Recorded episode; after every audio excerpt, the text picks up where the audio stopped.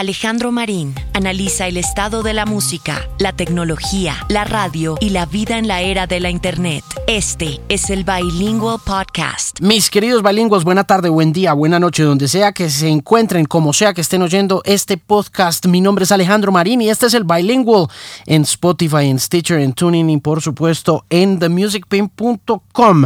Una voz confiable en la música. ¿Cómo están? Espero que todo vaya muy bien y gracias por estar siempre conectados de alguna u otra forma a estos episodios recientes del podcast. En el episodio número 149 mi invitado muy especial es Peanut Butter Wolf, una figura esencial para entender a la cultura alternativa del hip hop de la que se ha hablado muy poco en Colombia y por lo cual tenemos referentes puntuales que no necesariamente abarcan toda la realidad de la cultura del hip hop y eso hace culturas o subculturas o divisiones culturales latinoamericanas mucho más estrechas de pensamiento, mucho más estrechas de carácter creativo por el simple hecho de que los referentes siguen siendo East Coast y West Coast y en particular pues esas escuelas del gangsta rap que fueron tan poderosas y tan importantes y tan valiosas también, pero que no cuentan todo lo que ha pasado alrededor de 46 años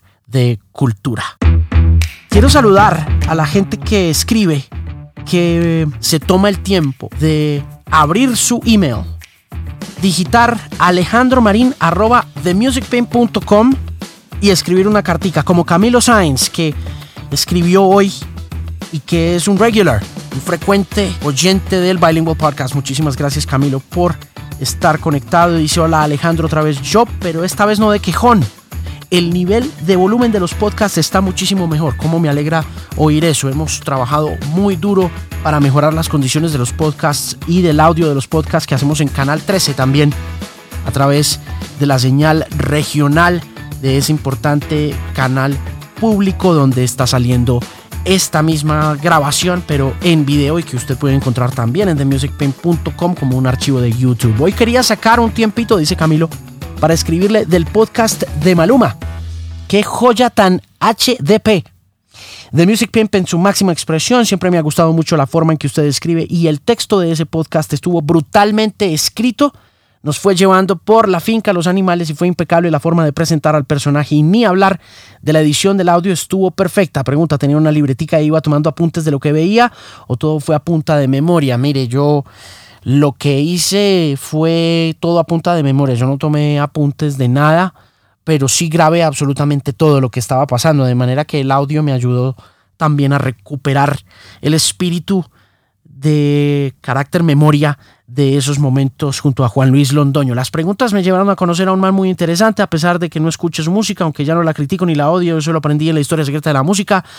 Eso está muy bien. Me alegra muchísimo que ese mensaje haya por fin calado en algunos de los lectores de Historia Secreta de la Música que ya va por su tercera edición y me alegra muchísimo pues que a pesar de no escuchar su música, pues tampoco era esa la intención de la nota con Maluma, convencer a nadie que hace música buena o mala, la verdad.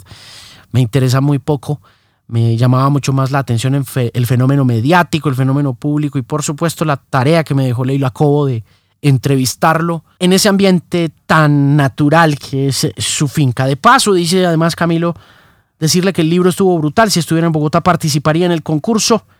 El único pero que le pondría es que la edición de Kendall tiene algunos problemas de maquetación. Por ejemplo, hay un par de páginas donde hay frases repetidas. Bueno, sí, ese fue un error que mucha gente me ha hablado. El error este de la Segunda Guerra Mundial, sí, lo conozco, lo tengo súper claro. Y me dice aquí Camilo entonces que también se repite en Kindle y otros lugares donde supongo que en la versión física hay palabras que pertenecen a dos líneas y están partidas por la mitad.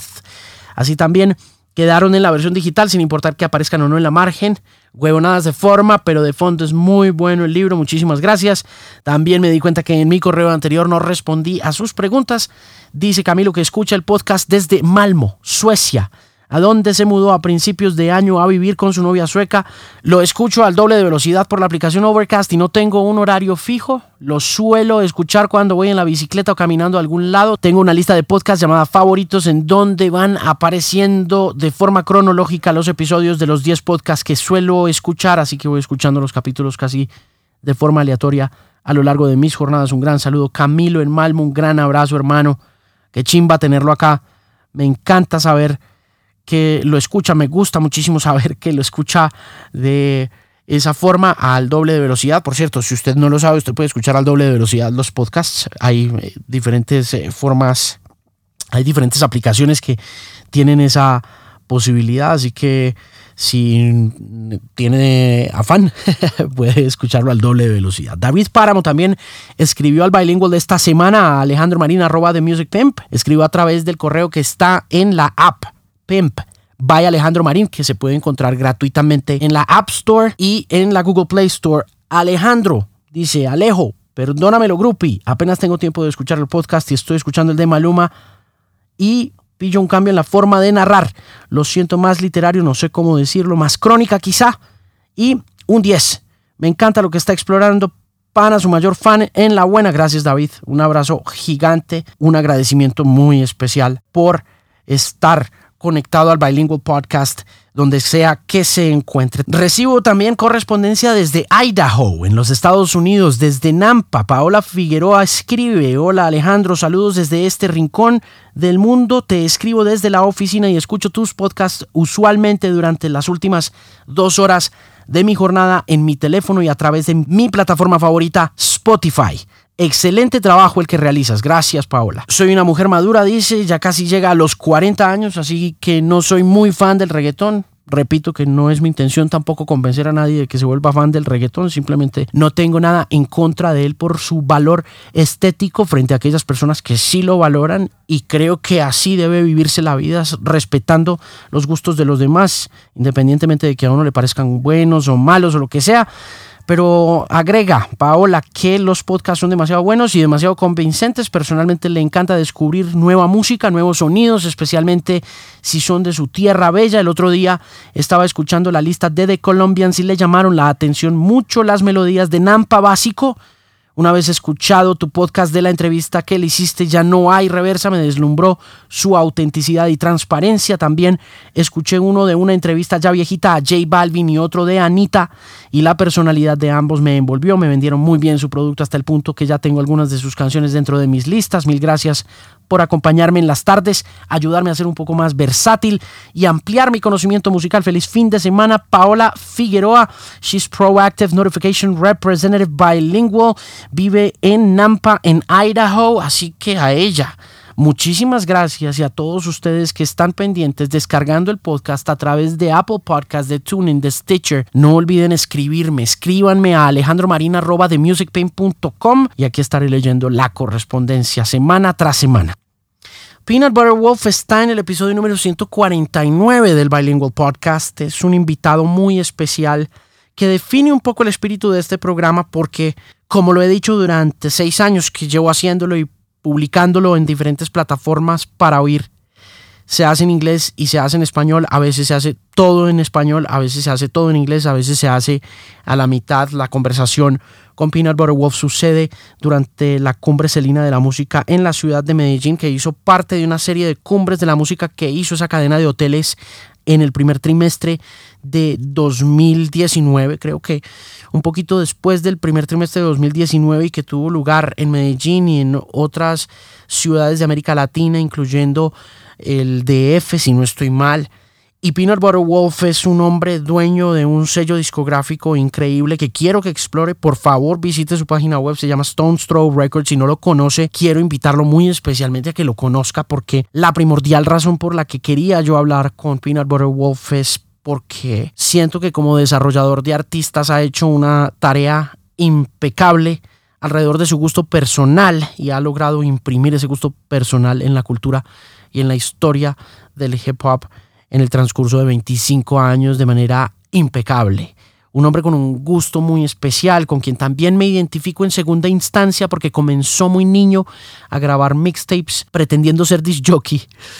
Y eso me conecta muchísimo a él desde la niñez y somos contemporáneos. Tenemos los dos 43 años. Peanut Butter Wolf es una figura que comenzó también emulando a esos héroes de radio, pero con un interés muy especial por el soul, por el funk y por discos raros de New Wave y de punk, que también en una tercera instancia me conectan con él en el sentido de que muchos de los que nos criamos oyendo música de los 80 y más adelante música alternativa, también nos veríamos expuestos inevitablemente si fuimos criados en los Estados Unidos entre 1991 y 1995 a esa oleada comercial inicial del hip hop que durante 20 años se había cultivado desde la ciudad de Nueva York y finalmente con artistas como Dr. Dre, como Snoop Dogg, veían la luz del mundo comercial a través del impacto que tuvieron con sus videos en MTV, que por supuesto definieron mucho nuestros caracteres y nuestras personalidades.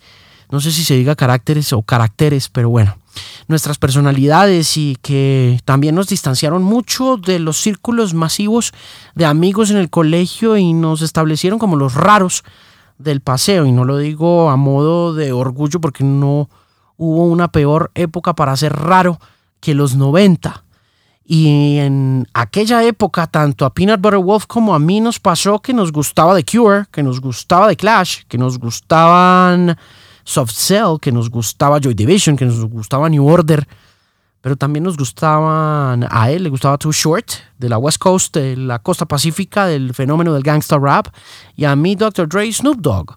Entonces nunca cuadramos por razones de eclecticismo musical en ninguno de los círculos sociales ya establecidos por la música que, como estoy seguro que usted allá afuera, si se crió en los 90 como yo, sabe, era simplemente impenetrable si usted se vestía de alguna forma y eso definía también su gusto musical o viceversa, si el gusto musical definía como usted se vestía. Lo que quiero decir es que tanto a Peanut Butter Wolf como a mí nos pasó que nunca cupimos en absolutamente ningún lugar en términos musicales. Eso nos hizo muy poco populares en el colegio y nos hizo forajidos de la socialización.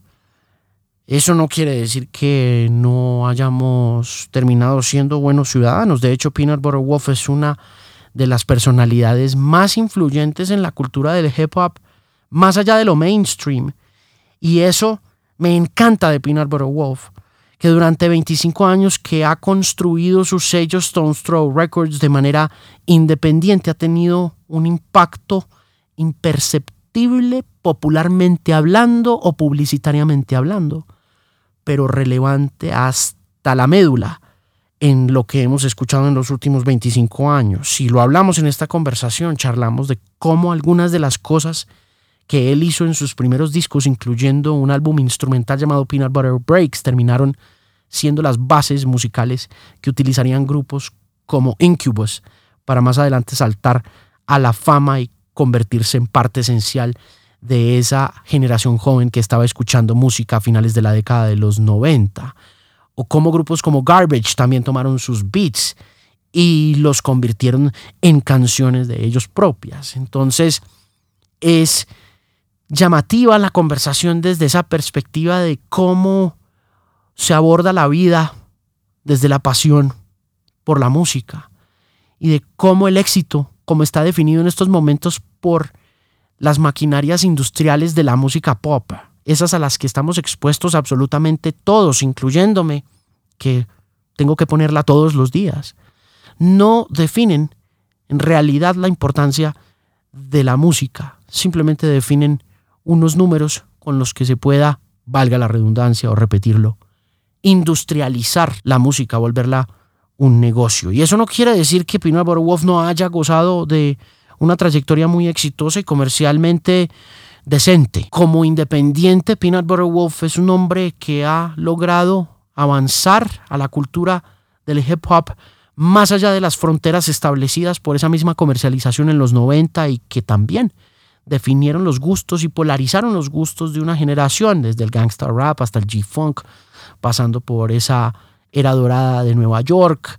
Son muy pocas las cosas que finalmente lograron pasar a las conciencias colectivas de una manera contundente y visible. Y en el caso de Peanut Butter Wolf, algunas de esas cosas o algunos de sus artistas responden también a una transformación estética importantísima, grandísima, un, una transformación estilística, una manera de rapear, una manera de hacer beats con músicos como Jay Dilla, con músicos como Madlib, con músicos como MF Doom, que no solamente transformaron la manera de producir esa música hip hop que estaba tan estandarizada ya a mitad de la década de los 90, sino también la forma de narrarla, de contarla y de distanciarse en ocasiones de los discursos de violencia y los paisajes culturales, sociales que sobre la marginalidad se habían proyectado a través de la música hip hop y parecían ser la única historia que valía la pena contar, pues. Peanut Butter Wolf apostó por Madlib, apostó por Jay Dilla, apostó por MF Doom, apostó por Aloe Black, ha apostado por Mayor Hawthorne, ha apostado por Stimulator Johnson y ha logrado lo que mucha gente en este negocio verdaderamente quisiera lograr desde esa perspectiva musical cuando son músicos de verdad y es significar algo, ser representativos y hacer que la música que están produciendo, representando o firmando llegue al corazón de la gente, mucho más que a sus bolsillos. Y eso me gusta mucho. Me gusta mucho eso de Peanut Butter Wolf, porque también es un hombre que ha hecho buenos negocios pero se ha mantenido independiente, ha sido fiel a sus gustos personales. De hecho, lo hablábamos con Gambetta de Alcolíricos, luego de que la entrevista salió en Canal 13 y que salió en el canal de YouTube. Y es que una de las cosas que hizo recientemente Peanut Butter Wolf fue firmar a Anderson Pack. Y llegó a Anderson Pack mucho antes de que llegara Dr. Dre, quien lo firmó y finalmente lo logró meter en el mundo comercial. Pero las primeras cosas que salieron de Anderson Pack con este colectivo llamado No Worries son producto de ese olfato y de ese oído de Peanut Butter Wolf, que con el tiempo y con más de 100.000 vinilos en su casa pesan una tonelada. Una tonelada de sentimientos, una tonelada de historia, una tonelada de buenas canciones y un patrimonio musical que vale la pena mucho seguir de cerca y escuchar con detenimiento para llenarse de ánimo, para escuchar no la música que nos dicen que escuchemos, sino la que queremos escuchar, que es yo creo lo que más importa en la vida. Episodio número 149, con una figura legendaria, como le digo al final de la conversación, Mr. Peanut Butter Wolf.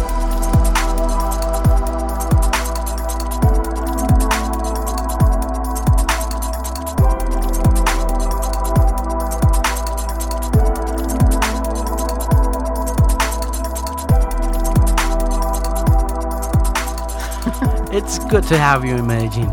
Yes, thank you. This is your first time here? And you pronounce it Medellin? I've always been saying Medellin. I don't know. Yeah, you can say it both So ways, bad. man. Especially now that Madonna's got that Maluma song that's called, and he and she says Medellin. Oh, So, she does? Maybe that's why us dumb Americans. Is this She's your from first time? Detroit, I think, right? Who, Madonna? Madonna. Yeah, she's from Detroit. Yeah, it's a Yeah. Detroit thing, maybe. um, yeah, this is my first time. Yeah. Yeah. What brings you here? Um, a show with these guys over here. Cool. What show? The radio show. Uh, well, no, there's um. Oh, you're gonna be doing performing a show yeah, at yeah, we have a we have a sh- performance tomorrow, and then um, I'm doing like a kind of talk, I guess, with people too, and a Q and A. Uh, So What are you guys gonna be talking about? Do you have any idea what? probably the same thing that we talked with you about. Yeah. Just me. I don't know. no, I'm kidding.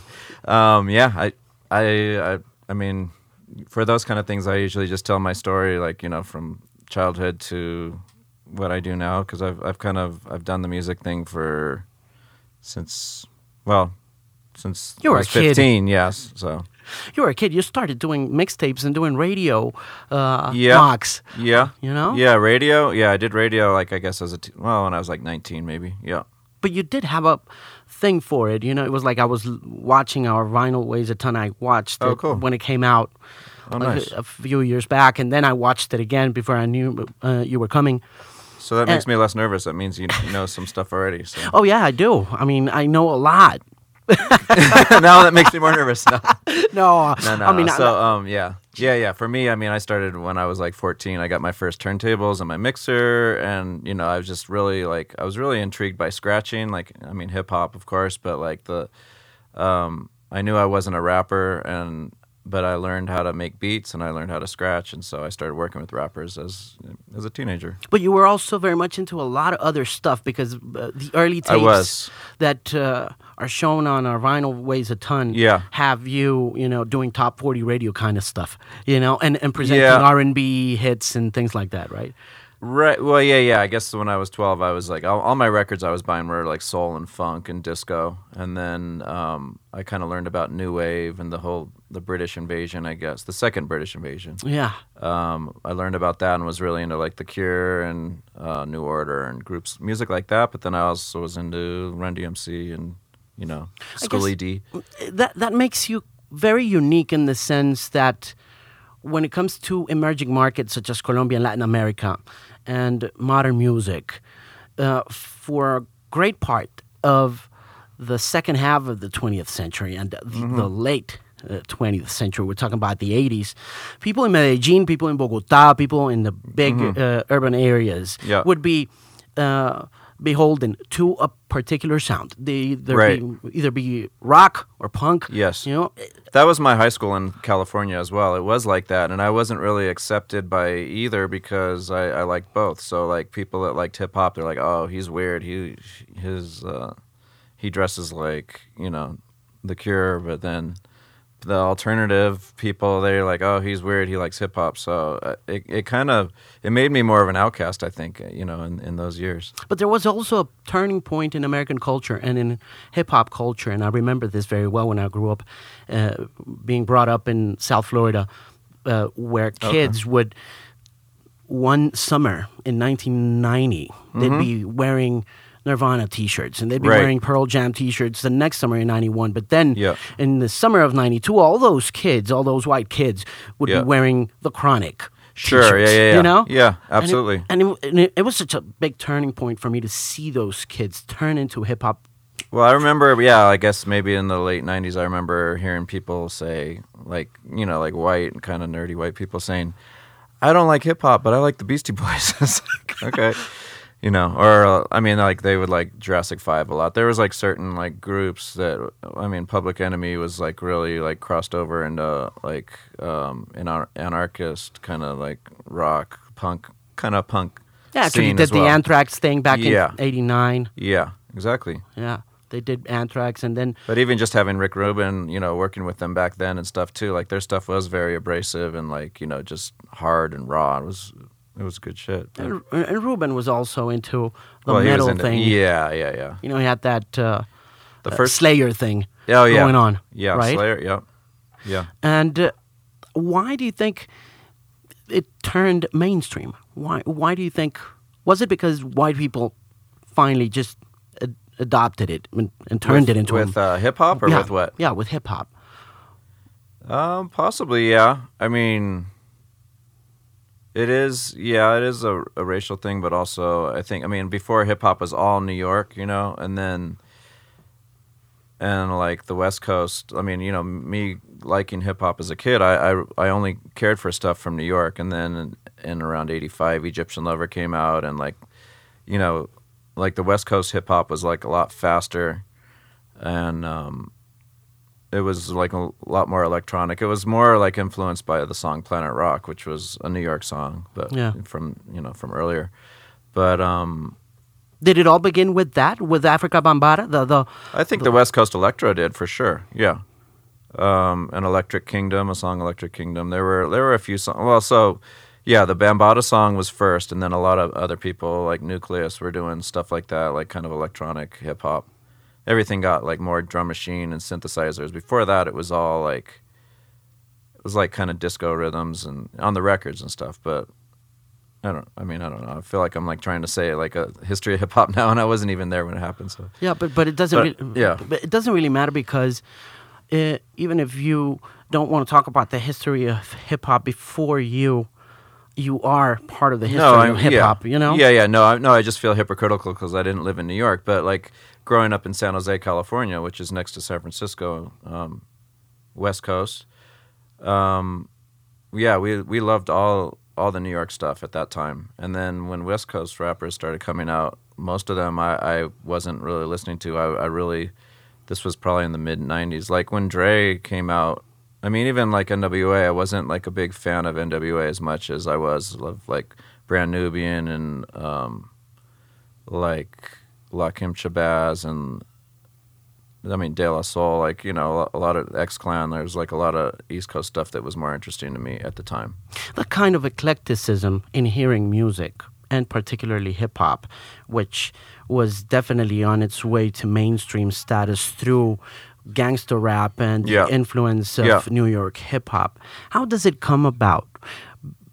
Because it seems to me like it was definitely alternative.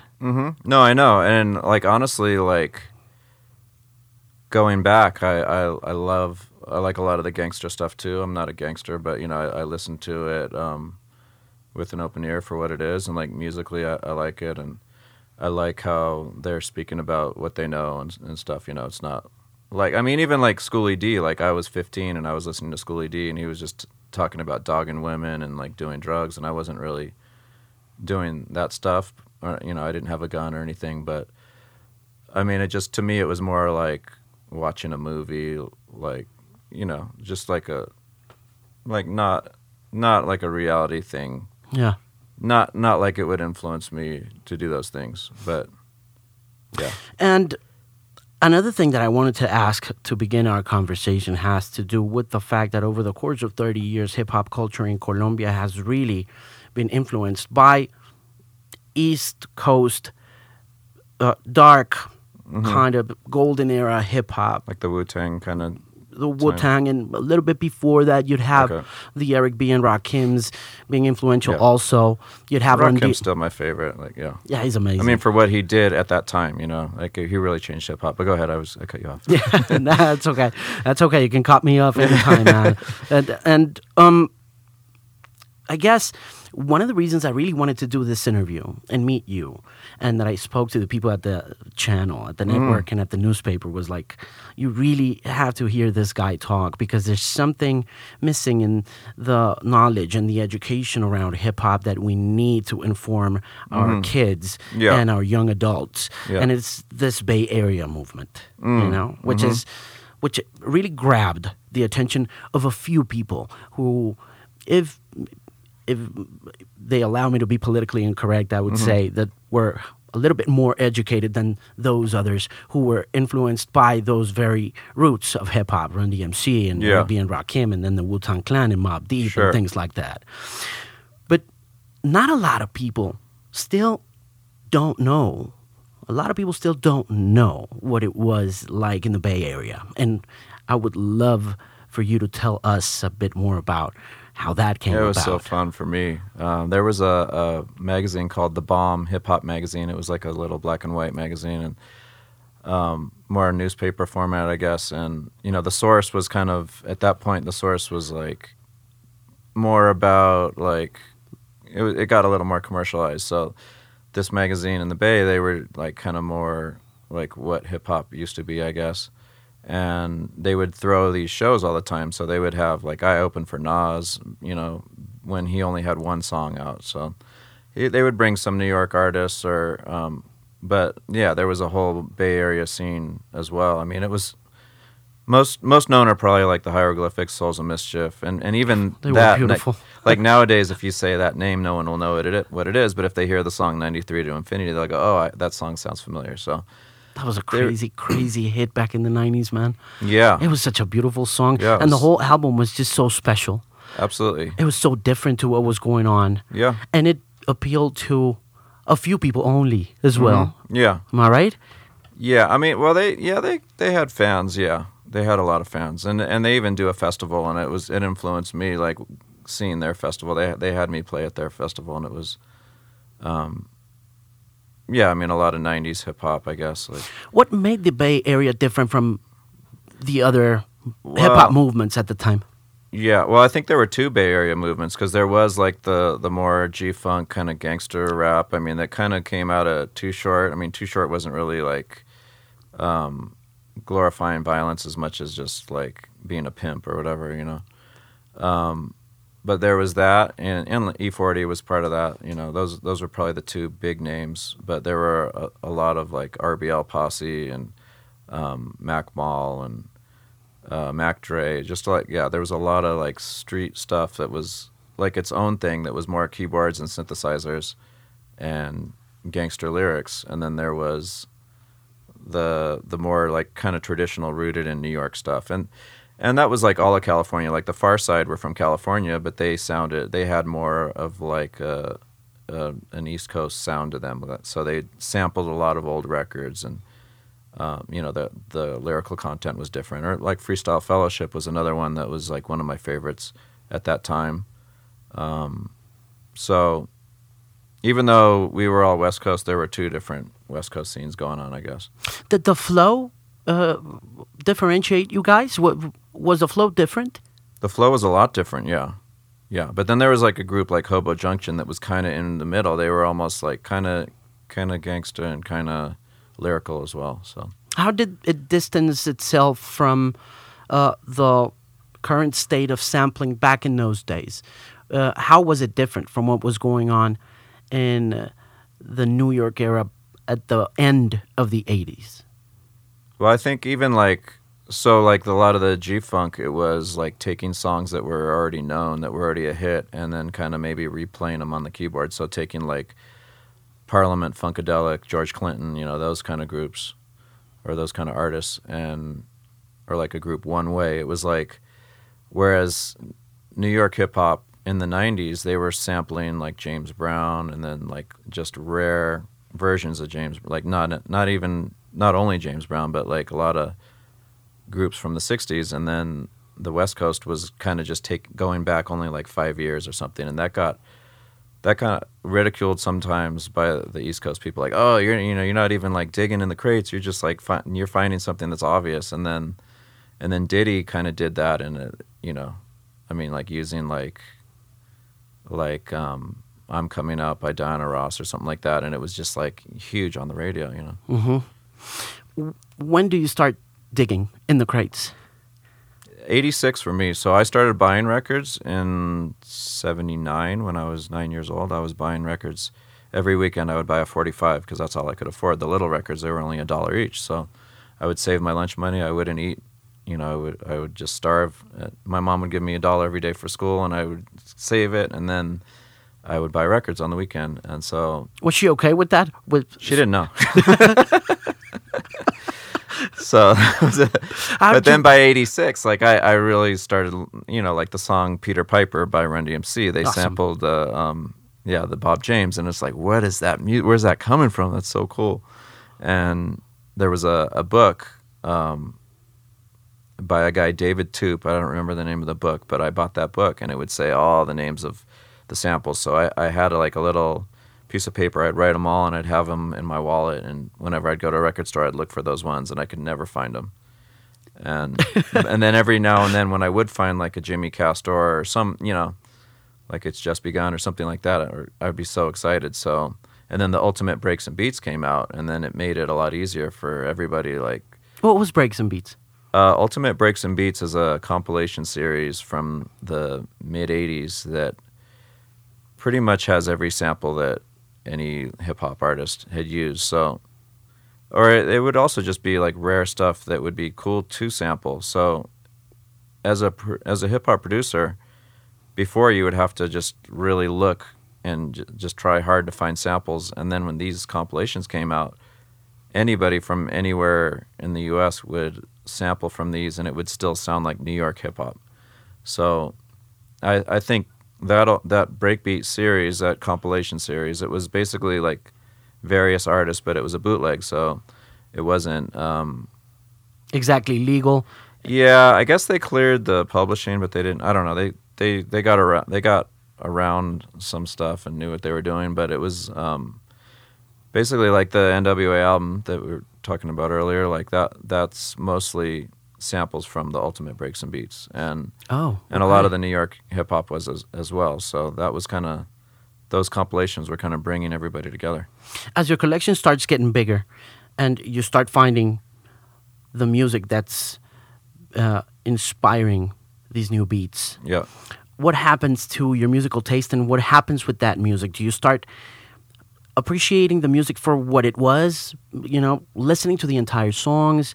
Does your collection grow bigger because you want to open your horizons musically, or is the purpose of moving ahead in your collection just finding different sounds to create new music? Mm, I mean, I don't really create new music with the. I don't. I don't make music anymore so much. I, I I am in the studio with a lot of the groups on my label, but it is more for buying the songs and um, yeah, just discovering things. But for like back in those days when you Yeah. when you start working with Charizma, Oh, I was always looking for stuff to sample and, and make my own hip hop for sure. Absolutely. what were the very first things that you remember that connected you with Charizma and with the vinyl that you were mm-hmm. buying and sampling?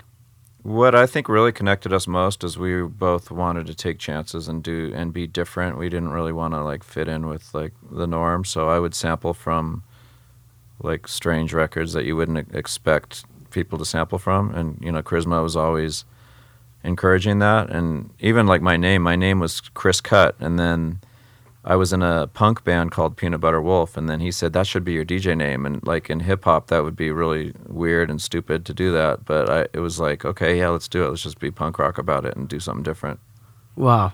So- and did how did that go? I mean, I didn't think I would have that name like 30 years later. So It's crazy, man. He was brilliant, you know. Yeah, he was really. I mean, he was 20 years old when he died. So just you know, he was a teenager when we did all our music. What happened to him? He was killed. He was um he was basically robbed and some you know someone it was a setup they knew he had money and they they tried to rob him and he had his he had a gun as well so he shot they shot each other and Charizma died and the other guy lived How did that affect you?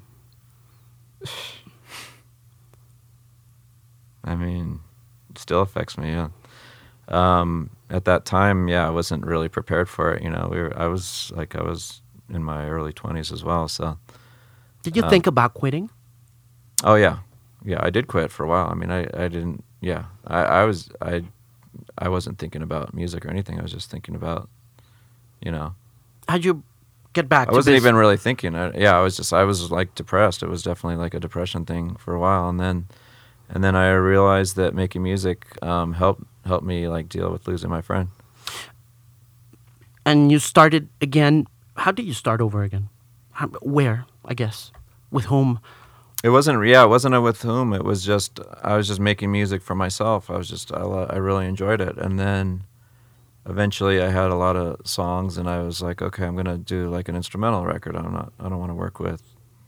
I don't want to be part of a group anymore because we were like a group. So um, it was more instrumentals, and then eventually I started meeting rappers that I liked, and I was making a song with this person, a song with that person. Never like a full project with one person, but I find it fascinating that you decided to do an instrumental record. I was, I gravitate towards instrumental stuff because of people like you, because of what the Beasties did back in the Mm. '90s. And I've always found it fascinating when a musician decides or a producer decides to do instrumentals because I find it so hard. So it, it's so hard to do. Yeah, um, I mean part part of why I did I think was because I didn't because I had lost my my friend that was I was doing the music with, so I didn't want to do that. But also, the the record I made it was called Peanut Butter Breaks, and it was almost well I noticed that a lot of um, this was when the break beats were getting popular, and people would buy records just to sample them. And so I kind of made I would have each song had like an open drum break on it, and then but then it was musical and stuff too. So uh, I, I kind of made it as something that you could play out in a club, and then also something where you could sample if you're a producer. So so club DJs and music makers could both buy this record, and then it, it ended up people just bought it to listen to it, and that was something I didn't I didn't even think about. Did this first exercise become, as people would say today, viral? Did did it reach uh, beyond? It did. It did. And um, there was so there was in that magazine I was telling you, the source. There was a store that would take out ads and they would write all the break beats that were popular in their store. Somehow this, this record started doing well in a store in New York. And for me, that was a dream come true because like hip hop started in New York, and that was like all I wanted was to be accepted by people in New York. Like that's crazy. And those beats made it to other musicians and other songs. Yeah, yeah. It was a lot of people uh, sampled the beats. Um, even in like pop records, this group Incubus, they were kind of like a pop rock record. They our group they sampled one of my tracks, and then uh, this group Garbage, uh, they were there was a there was a movie called Romeo and Juliet in, in the Of U.S. that was number one crush. Yeah, that song was a sample from my beat, like from from my record. That's crazy. So. But, ha- were you already building your label? Was No, Stone? this was well, yes and no actually. So Stone, so I, I did that breakbeat record in '94. Charizma died in '93. I did the breakbeat in '94, and then in '96 I started Stones Throw. But the breakbeat was also my own label, but I called it Heyday Records. But I didn't know there was a rock label called Heyday, so then I changed it to Stones Throw. okay. So Did you have a lot of problems with uh, licensing and clearances, and how uh, influential would you say you are in the new uh, licensing of old music?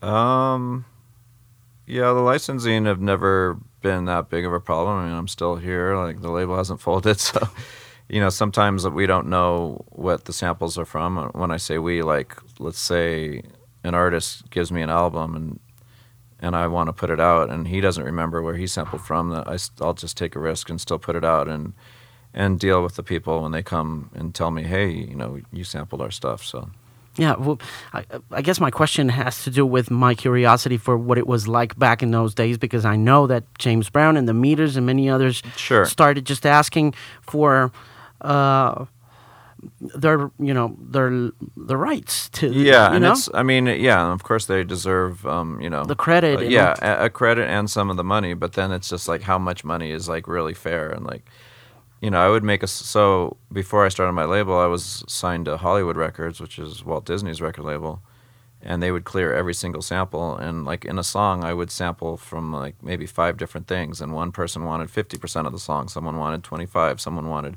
thirty three, and then pretty soon um, we're like at there's like less than a there's more than 100% being taken from everybody so it's impossible. So that song gets shelved and that that happened a lot in hip hop. A lot of times songs didn't come out because there were so many samples in one song.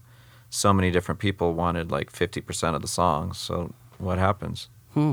What made you want to start a record label?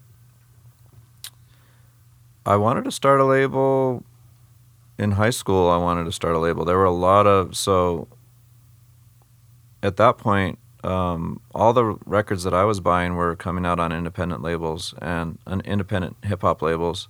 All the hip hop that I liked, it was very rare that you would find anything good on a major label. So it was like, you know, that's I think that's where all these people with the screw the majors thing came from. Is you know, I mean, even when hip hop started, it was the, the coolest stuff was on independent labels. So it really it glamorized it for me as a as a kid. Like that's what I want to do when I grow up. When you start the label, what are the challenges back in 95, 96? Um, the challenge, it, yeah. Well, I had a lot of challenges at that point. I lived in the Bay Area in San Francisco, so there was no music industry there really. So, um, you know, most of the music industry in in the U.S. was in New York and L.A. Um, I didn't have the connections. I mean, I, I started the label with no money, so I pretty much had to sign a. I didn't have to, but I chose to sign a deal where the distributor was getting the majority of the money, and me as the label was wasn't really seeing that much money. And then you know, so when I was paying my artists, they weren't seeing that much money either. So that was it was kind of frustrating for everybody. And eventually, I found another. When I built my power up, I found a, another distributor that gave me a, a deal that was more, you know, more even, like not all in their favor. So I would say, and that's what I tell people who want to start something like, it's okay to give your stuff away for less than it's what you think it's worth, like as long as it's not like a long term thing, you know. I mean, just to get your foot in the door. Yeah. When do you start working with rappers again? right after. With Stones Throw, I did. Well, I did an I did an EP in 1995 called "Step on Our Egos," and that was six songs. Each song had a different rapper, and I did all the music. So that was the that was probably when I started working with other people again. Who did you start working with? Um, there was a a rapper, Fifty Grand, from this group, Homeliss Derelix. It's it's all people that you know that nobody really knows nowadays, or, But it's or kind- even then.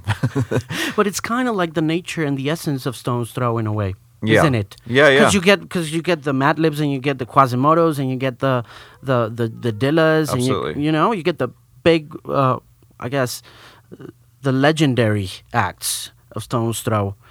I when only you- work with but- legends. But but you but you go into the website and there's so much going on that you don't know about. I was at the South by Southwest showcase yeah. uh, Oh, okay. a year ago, Uh huh. Yeah.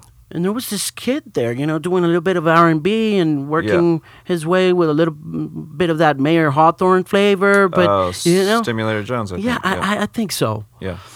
And, and that's fascinating about the label, finding so much talent and not necessarily. I'm in a great position now because of the you know, knock on wood because the the stuff that I put out in the past. There are a lot of artists who want to work with me because of you know, well, I'll be on the same label as this person was on or whatever, you know, or or they they trust that I helped promote that artist to you know like when I signed Anderson .Paak that was before Dre ever knew who he was and you know I, I saw him play at a at a venue that there were probably like 50 people in the show and like he was nobody knew who he was and he agreed to work with us because of the stuff that we did before with other people. So. Of course.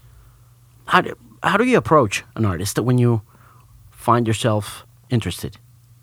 What, what do you say to him? I just say, hey, I like your shit. I don't know. I mean, um, yeah, it's always different. I mean, usually, like, yeah, You most just- of the artists that we work with already know who Stones Throw is and know who I am. So it's, you know, that's another thing that I want to talk about, and it's that bright, brilliant moment of hip hop that changes everything from '96 on, mm-hmm. and uh, it's that moment where Doom appears and, and Dilla appears, and I'd like you to tell me a bit about that story because I'm pretty sure that a lot of the people who I spoke to at the channel and the people that I talked to in Bogota and said mm-hmm. I'm going to meet Peanut Butter Wolf, and they were like, "Who's that guy?" now? Would say, and I would say Dilla, and they would say, Yeah. "Oh, okay." You know, Yeah. so, so so it'd be great if you told us a little bit about that story. Well, Dilla I'd known since I put out the Peanut Butter Breaks in '94. Like he- he bought that record, and um, this guy House Shoes, he worked at a record store, and he would call me to buy my record. House Shoes would call him, I, I need more copies of the Peanut Butter Breaks, and then he would always tell me about this guy JD, who later changed his name to J Dilla, but. He was always like, "You got to hear JD. His beats are so. It's just like what you guys do. Like I think you'll really like it. You know, I mean, it was not. It was it was better than what we did, but it was like the same style. So, um, yeah. So I, I knew him for a long time, and then, but he was signed. Well, first he did the Slum Village stuff, and you know, and he had Q-Tip was his manager from Tribe Called Quest, so Okay. he was kind of linked in with everybody. Like I think that's how he met like D'Angelo and Erykah Badu and you know De La Soul and whoever, like all, all the groups he was working with. He was also from Detroit, right? He was from Detroit. Yeah. The, does he move to LA when he starts working with you? What, how does he that? actually eventually did, and I couldn't believe it because he was always like Detroit, Detroit. He would wear Detroit hats, and you know everyone like his lyrics would be about Detroit. And then one day, uh, you know, I'm skipping around, but this was probably like, um, mm, like early mid 2000s. He was like, um, "Hey," i he called me up. He's like, oh, "Wolf, I'm. You're not gonna believe this. I'm moving to L.A." And so L.A. f- from Detroit is like probably five hours in an airplane. You know, it's pretty far. Um, and he did. Yeah, he moved to L.A. He he said he was going to move there and be Common's roommate, and Common kind of took him in, and because at that point Common was becoming successful with the acting and you know his music as well at that point.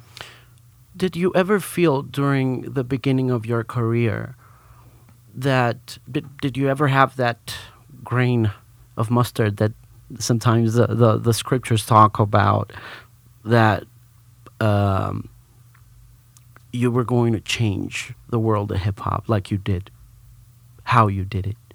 Was there a point in whether it was in your childhood or your teenage. I never believed in myself that way. I always felt like I always felt like oh I'm I'm onto something great, but I ha- I had such negative um, feedback growing up from people that it was like I always felt like well I'm great, but no one's no one understands it. You know, it was kind of like a teenager kind of thing.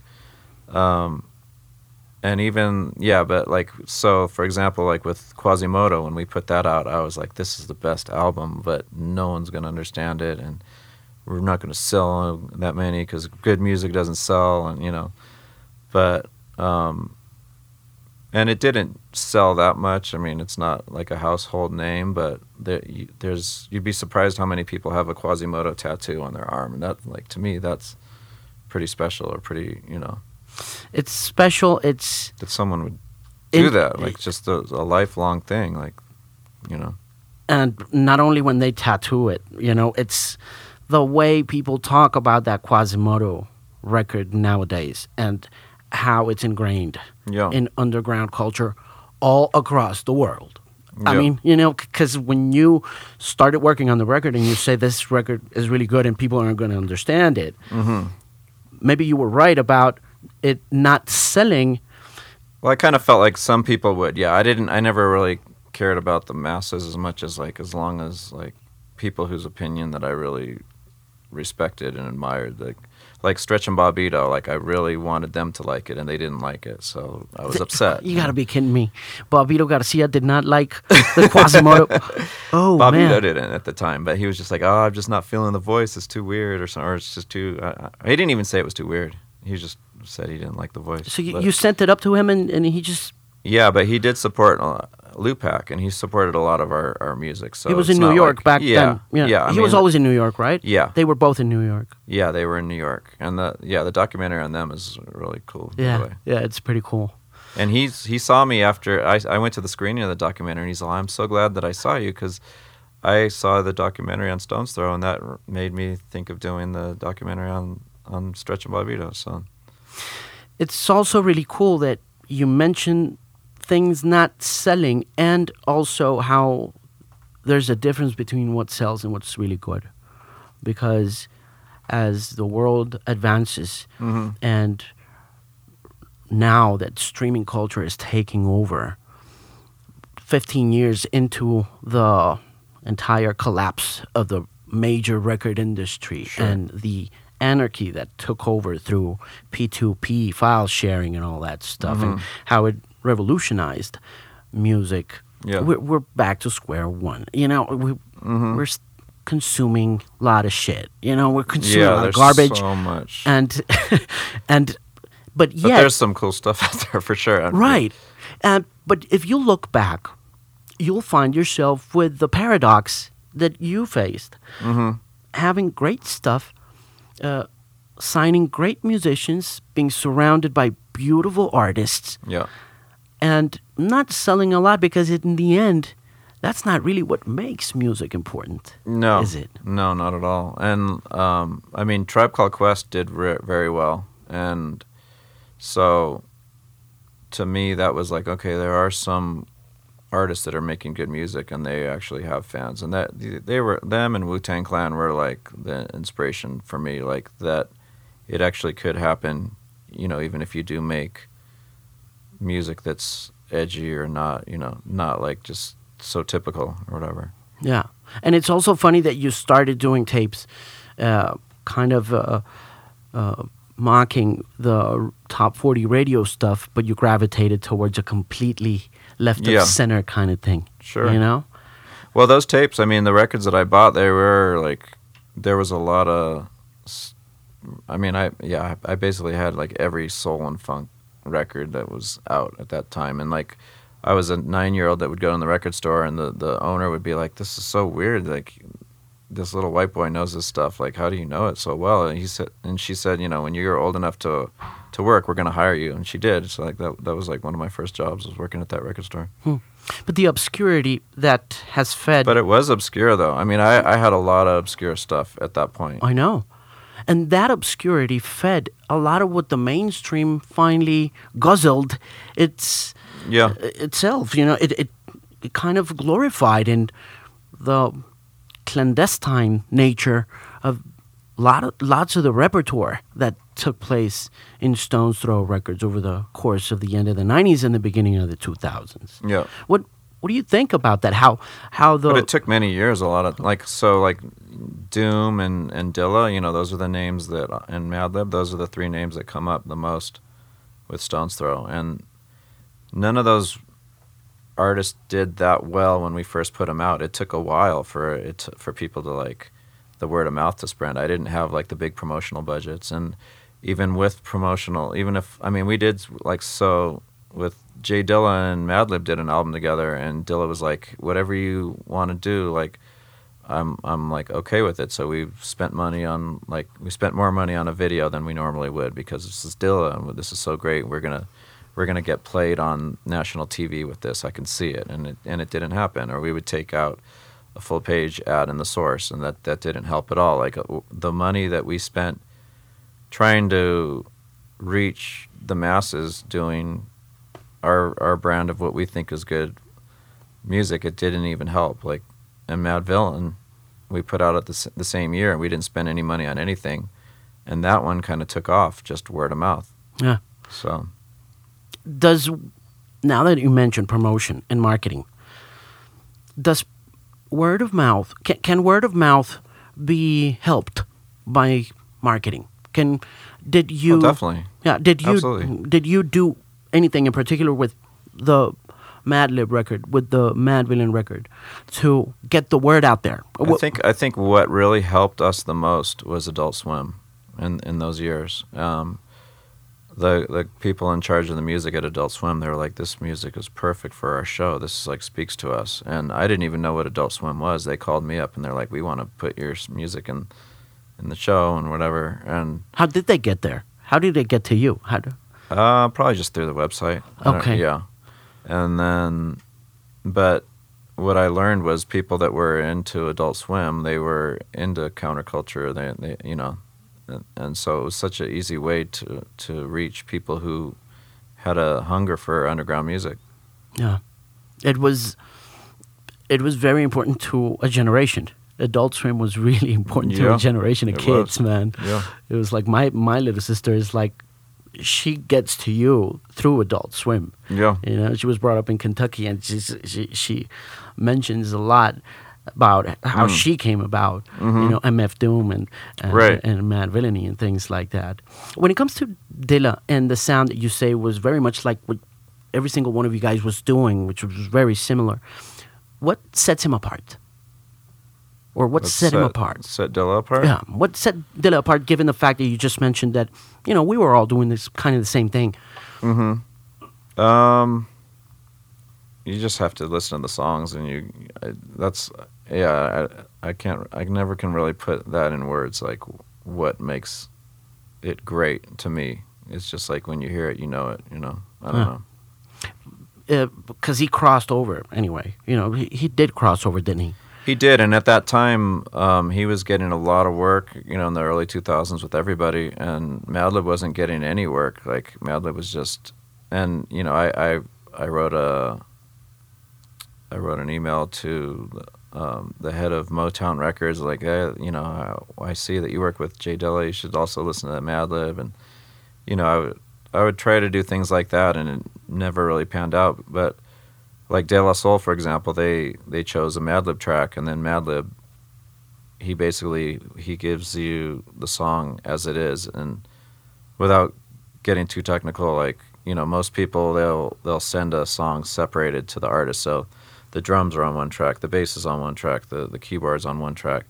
Madlib never did it that way. He was like, "No, I don't want anybody mixing my stuff. This is the instrumental. You just have to rap over it the way it is." And most artists were like, "I'm not going to do that." So you know and even like so like someone like radiohead radiohead hit us up and was like we want a madlib remix and they sent us their music and madlib just never did it so it was like little things like that you know it he, madlib was never really into like what success like what mainstream's idea or what the average person's idea of success is to him success was just continuing to make his music the way he wanted to make it and you know just like being financially secure, basically. And he was, was he? Yeah. Oh yeah, yeah. No, I mean he. Yeah, he was. Yeah. I mean the early days he was broke. I mean I I was broke too. I mean I. I wanted a SP twelve hundred drum machine, and I did a track for this guy, and he sent me one in return. This this artist that was bigger than we were, and then I let Madlib borrow it, and Madlib needed money one day and put it in the pawn shop and didn't tell me, and then he never paid the pawn shop back, and then it just got taken away, and so I, I lost my drum machine. I was like, oh man, I wish he would have told me. I would have like, I would have paid for it or whatever. But you know, I didn't have that much money at that point either, and Is there a, a particular time for nowadays uh, for a business re, uh, when it comes to the record industry or the record or record label? If I want to start a record label, would would you recommend a certain span of time to wait until you make it or There's no way to know. I mean, it's different for everybody. Yeah. You, the thing is, is you can't really predict what people are going to gravitate to. You can never predict what's going to be a hit. It's just you just put out. I mean, that's why for me, I don't like. I just put out what I like, and then if some of it, you know, does well, then that's even better. But you know, I, I mean, my job with, when I sign an artist is to try to reach as many people as possible, and like you know, try to see what what their goals are and help them achieve those goals. after Dilla's passing, what happens? What happens for you? What happens for the label? Um. Well, uh, well, when when Dilla was alive, he did stuff for the label, but none of it really defined the label so much. I think what really defined the label most from Dilla was Donuts, and that was released. Um, In 2006, was it? yeah, but it it was released three days before he died. Yeah. we put the record out and then he passed away none nobody you know was prepared to to lose him uh, so most of i mean even though he was doing tours with us he was on the road with us for Jaylib you know and he was like stones throw was like my home and um but we had a lot of ideas to do stuff in the future and you know we lost him What? um sorry That's okay. So yeah, so but yeah. So I guess to answer the question, um, yeah, it was a situation where when he was alive and we we had donuts which, you know, Donuts is an instrumental hip hop record and at that point like our our record distributor was like, "Well, this record's not going to sell because instrumental hip hop doesn't sell." And I'm like, "Well, you know they, they were comparing it to other things that where the music was not nearly as like What were they comparing it to? How could it be? I don't even know the artist. It was just like yeah, most most people back then uh, would put out an instrumental hip hop album just maybe just to make a f- little bit of extra money or something, and it wasn't like they they weren't putting like they're all into it or you know Mad I mean not, Madlib Dilla's um, instrumental hip hop record was you could listen to it. it like a lot of the hip hop records would just be a loop of one thing over and over and Dilla's was a lot more uh, arranged. There was like arrangements where things would come in and out, and so you could kind of listen to it by itself. You wouldn't need uh, a rapper or singer on top of it. Yeah. And that's why I asked him. I said, "Let's do. Let's just put this out as is." Like, and yeah, I don't know. it's funny because when you approach donuts, you know you're listening to something incomparable, especially if you didn't hear it right when it was released. For many of us, the experience of listening to Stones Throw has come about after it has influenced many others either before us or around us uh, especially for us, you know, commercial radio folk and guys who are just enthusiasts of other forms of hip hop. Yeah. And I know it's pretty hard for you to put it into words, but it's still a question that I would love to put on the table and share with you, even if it has no answer, because uh, another example of how influential those records have been is MF Doom's way of rapping and approaching hip hop. You know, it and it's another reason why I decided to come and look for you because I really feel like hip hop fans out there in Colombia who are going to be watching this interview Yeah. will gravitate towards this stuff, and many of them will get hooked, and many of them will probably be influenced mm-hmm. by it in the same way that it influenced a generation of kids Yeah. back in 2006, 2007 when those records came out. In the case of Doom, you know, I I find it interesting that uh, young people around me also have no words to define how important it was in the construction of a, a new rhetoric, if you will. You know, wh- what was it about food? Was that the the name of the album? Or was Well, Mad an- Villainy was one that we Ma- did. Food was another one that he did. Okay. Food was like his solo record, and Madvillainy was with Madlib and um, Doom together. What was uh, what was it about it? In your words, if you could find them. Well, I was really influenced by Doom from KMD, which was a group that he did in the 90s, and that record didn't do well at all. Yeah. Um, Got to wrap up. Yeah, I- I'm, I- I- get- I'm yeah. seeing it all around. Everyone's Yeah, I like, think so. I'm sorry. I'm, I'm sorry. Yeah, it's okay. It's okay. Uh, we'll, we'll edit this. yeah, that's fine. Um, Yeah. Well, since we're editing it, what, how much time do we have? now we have a, a couple minutes to, you know, say goodbye. Yeah.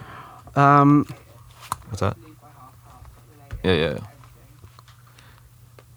So Doom, yeah, I mean, when, uh, yeah, when he did the KMD record, it was, I loved it, and yeah, all the like, the keep it real hip hop fans, I guess, like the ones that were looking for the, the different stuff, they we all were really into it, but it didn't. That, that was on a major label, and it didn't do very well on the major, and I think they got dropped from the label, and then um, his brother passed away. Who was in the group. And you know a lot of time went by where he wasn't really doing music anymore. And then he came up with this record. And well no he probably was doing music the whole time but he just didn't it was before the independent labels kind of started springing up in 96 97 and he did this one album a solo album that Madlib and I would always really listen to, and when we DJ'd together at a club, we would always like, we would both. That would be one of the records that we would both have in our in our stacks that we would play. So who, you know, if he played it, I'd be like, oh man, I wanted to play it, but that's cool. At least it got played tonight. And so um, yeah, we reached out to him, and you know, his stuff. The Madvillain and the MF Doom stuff did much better than KMD ever did. Like, uh, you know, and it just I don't think anyone planned it that way. It just happened. Yeah. It's great to have you in Medellin. It's great to have you in Colombia. It's great to meet you. It is an honor. Thank you. You, you are legendary. Thank you. Thank you very much for being here. What, what are your plans for the rest of 2019? Oh, I thought you were going to say that my plans out here for the next two days. Um, 2019, yeah, just continue putting out music. I'm getting married this year, so that's part of the plan. Congratulations on you. that. Yeah. Looking forward to seeing you tonight and the rest of the uh, show and uh, the talks at Selina. Once again, I, I hope It's you an can honor. make it out to the show. Thank you. it's an honor to meet you. Yeah, it was great. Thank you. Thank you, sir.